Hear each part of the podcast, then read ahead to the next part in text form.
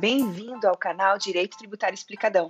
Aqui você vai poder ouvir podcasts semanais com doses homeopáticas de educação tributária e os resumos das principais notícias tributárias da semana. Tudo em linguagem clara e acessível para você não ficar ainda mais confuso. Eu sou Camila Torquato, advogada e consultora tributária, e vim aqui falar de tributos com vocês. E aí, pessoal, tudo bem? Muito feliz em iniciar mais esse canal de comunicação com vocês. O objetivo aqui é levar um pouco de educação tributária a todos os contribuintes. Um canal utopicamente democrático, né? Iniciamos hoje, segunda-feira, as doses homeopáticas de educação tributária e nas sextas eu vou trazer um resumo das principais notícias tributárias da semana. A primeira da série não poderia não começar pelo começo. O que é, afinal, tributo? Para que serve, afinal de contas, o direito tributário? Onde vivem? Para onde vão? O que se alimentam? Antes, deixa eu contar uma triste verdade para vocês. Só existem duas certezas nessa vida: a de que morreremos e a de que pagaremos impostos.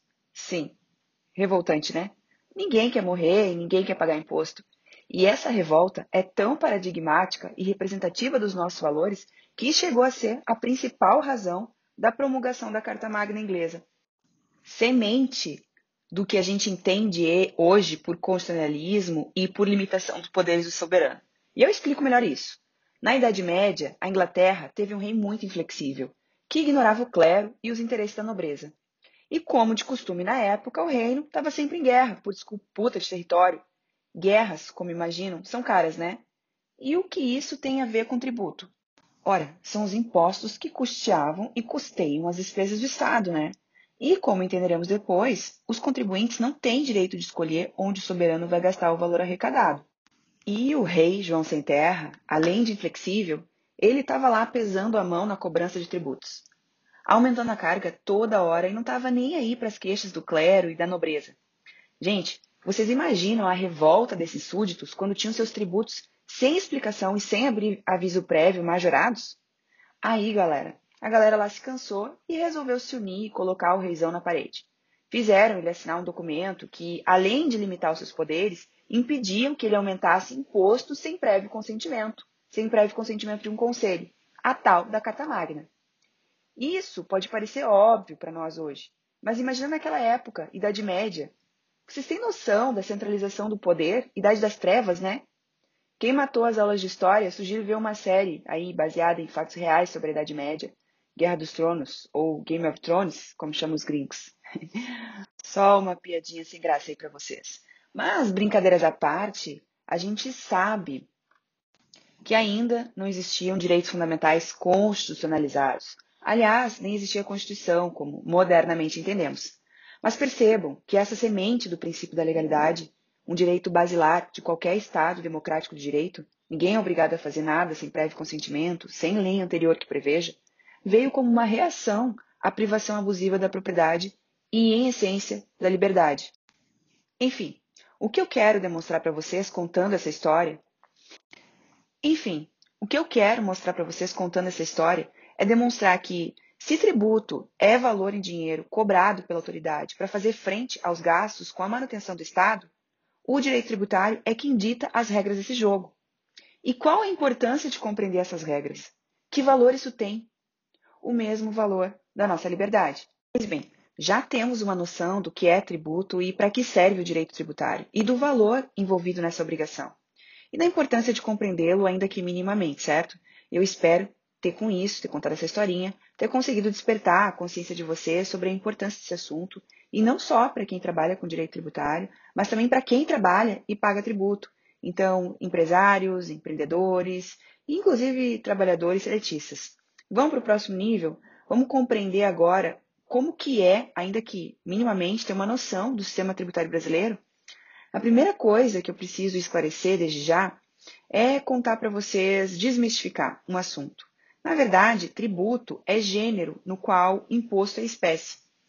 E a gente fala informalmente imposto, tributo, taxa, como se fossem sinônimos, mas tecnicamente cada um tem as suas particularidades. Aqui no Brasil, em princípio, se reconhece cinco naturezas de tributos. Eu não vou entrar no mérito sobre classificações doutrinárias, não é objetivo aqui. Aqui é ser prático. Então, além dos três aí que eu já falei para vocês e que são os, realmente os mais utilizados, a gente ainda costuma uh, falar de mais duas espécies tributárias, que são as contribuições de melhoria e os empréstimos compulsórios. Bateu o alerta aí, né? Sim, vocês têm razão. Já tem gente falando aí em empréstimo compulsório. Os empréstimos compulsórios, eles podem ser instituídos pela União Federal em casos extremos, em caso de guerra ou iminência de guerra, ou em caso de calamidade pública. Sim, como essa que vivemos por causa da pandemia Covid. E sim, já tem projetos de lei para implementar, para instituir empréstimo compulsório, mas por enquanto nada foi aprovado. E as contribuições de melhoria? As contribuições de melhoria é um tipo de tributo que pode ser instituído pelo Estado em decorrência de obra pública que proporcione valorização no imóvel do indivíduo tributado. Não é um tributo muito utilizado, em geral até mais utilizado pelas, pelos municípios, pelas prefeituras, mas tem pouca relevância aqui para nós. Porque na vida prática, no real oficial, são, em princípio, os impostos, as taxas e as contribuições que mais aparecem e mais repercutem na nossa vida, principalmente na vida das empresas. E aí, a gente precisa esclarecer e conseguir compreender as principais diferenças entre taxas, impostos e contribuições. Só antes, vamos relembrar o que é tributo. Tributo é prestação pecuniária compulsória, ou seja, obrigatória, instituída por lei pelo poder estatal e cobrada por atividade administrativa. Importante também esclarecer, porque se faz confusão com relação a isso e depois lá na frente a gente vai explicar melhor, mas por hora basta lembrar que tributo ele não é sanção, ele não é penalidade, é uma obrigação instituída por lei. E se costuma falar muito da complexidade da carga tributária, realmente as reformas tributárias estão no momento suspensa por causa da pandemia, mas elas irão retomar. Se fala muitos anos em reforma tributária, talvez quando essa reforma venha a ser aprovada, ela já precise ser modificada de novo, porque a sociedade mudou significativamente com essa pandemia. Mas enfim, isso é um assunto para outro podcast. Por hora, basta hoje o objetivo aqui é dar um panorama geral sobre o sistema tributário brasileiro para vocês, para a gente conseguir prosseguir para os nossos próximos podcasts e entrar nos assuntos polêmicos que vocês gostam tanto de ouvir. Vamos lá. Diferença entre taxa, imposto e contribuição. As taxas, elas são cobradas em função de uma prestação do poder público, seja pelo exercício do poder de polícia ou de fiscalização, como, por exemplo, as taxas de alvará, seja pela utilização efetiva ou potencial dos serviços públicos pelo contribuinte. E esses serviços eles precisam ser específicos e divisíveis, senão dá problema, tá? Um exemplo aí, a taxa de lixo. O fato que faz nascer essa obrigação, então, é uma atividade estatal. Por isso, normalmente se faz até uma confusão com preço público, se confunde muito a taxa com preço público elas estão então diretamente relacionadas à prestação da atividade estatal.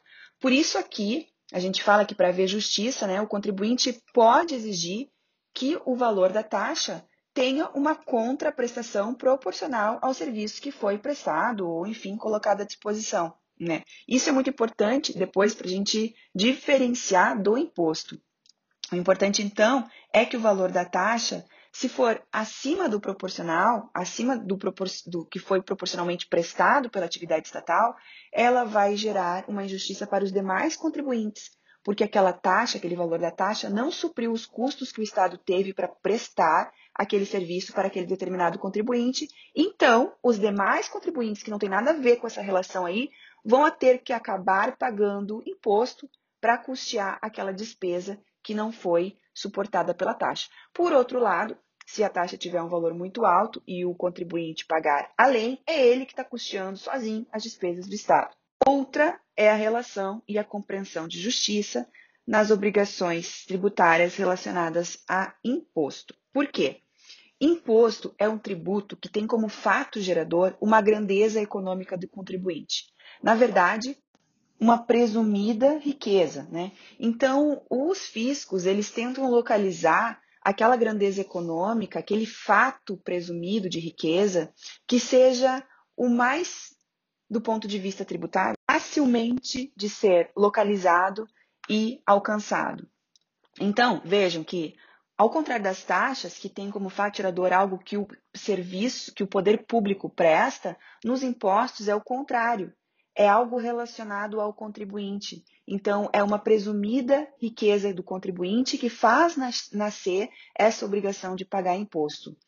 Por isso que a gente fala que no imposto, o que você paga, você não tem direito de pedir para o Estado uma contraprestação, porque ele vai usar aquele valor para suprir as necessidades gerais do Estado e ele vai colocar essa despesa, vai alocar onde ele quiser. E aí se fala tanto que taxa é um tributo vinculado, imposto é um tributo não vinculado.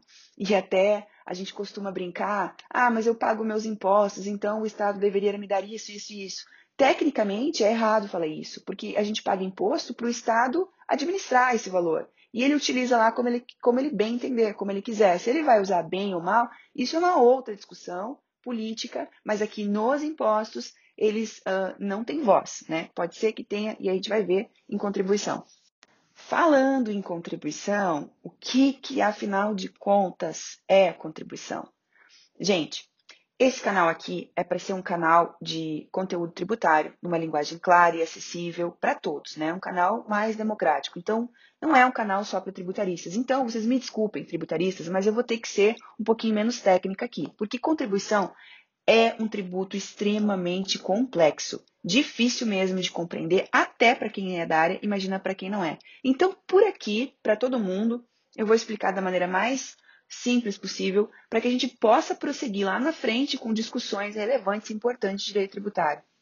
A contribuição, ela é muito similar aos impostos. Ela tem uma natureza muito parecida com a dos impostos, porque no Brasil ela também tem como principal fatirador uma grandeza econômica, uma presumida manifestação de riqueza.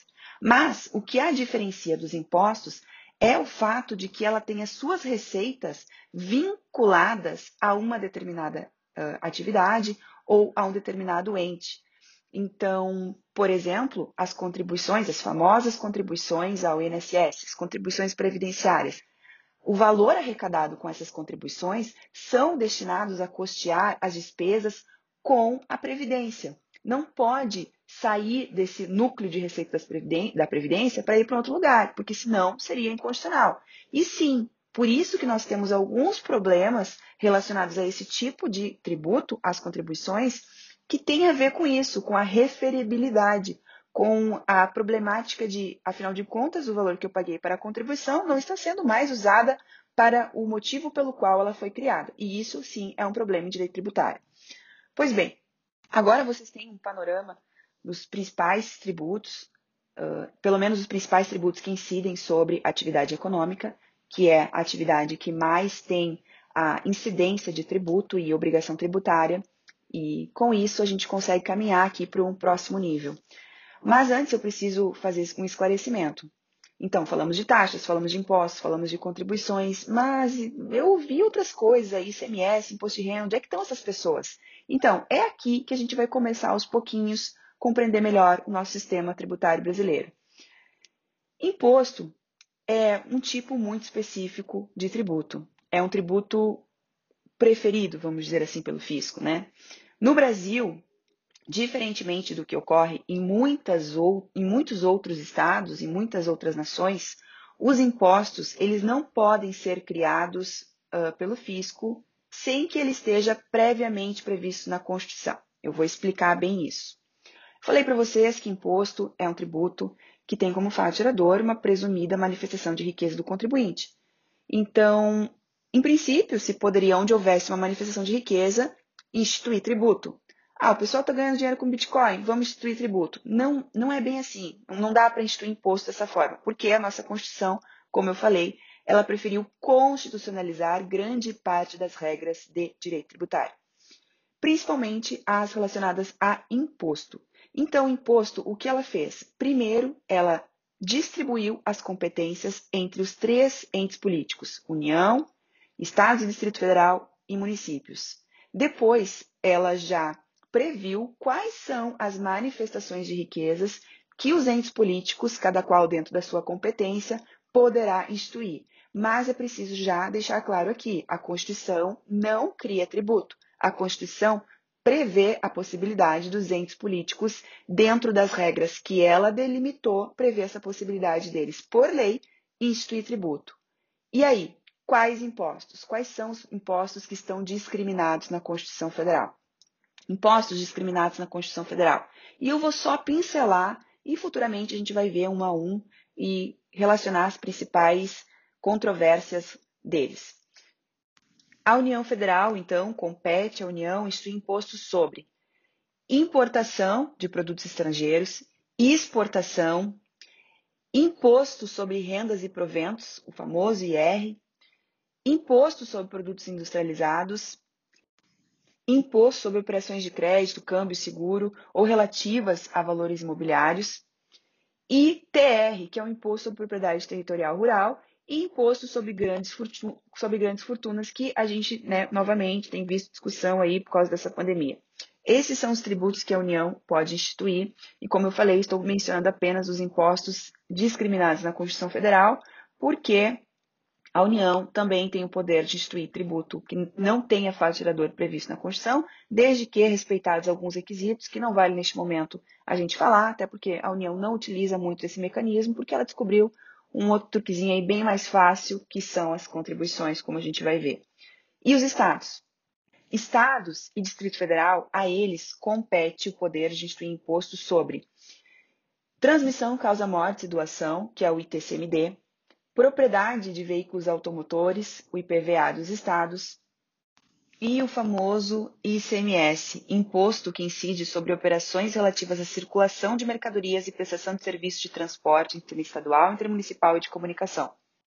Aos municípios compete a instituição do ITBI, que é o imposto sobre transmissão de bens intervivos, quando a gente compra e vende imóvel, o imposto sobre serviço, o ISS, o imposto sobre a propriedade predial e territorial urbana, o famoso IPTU.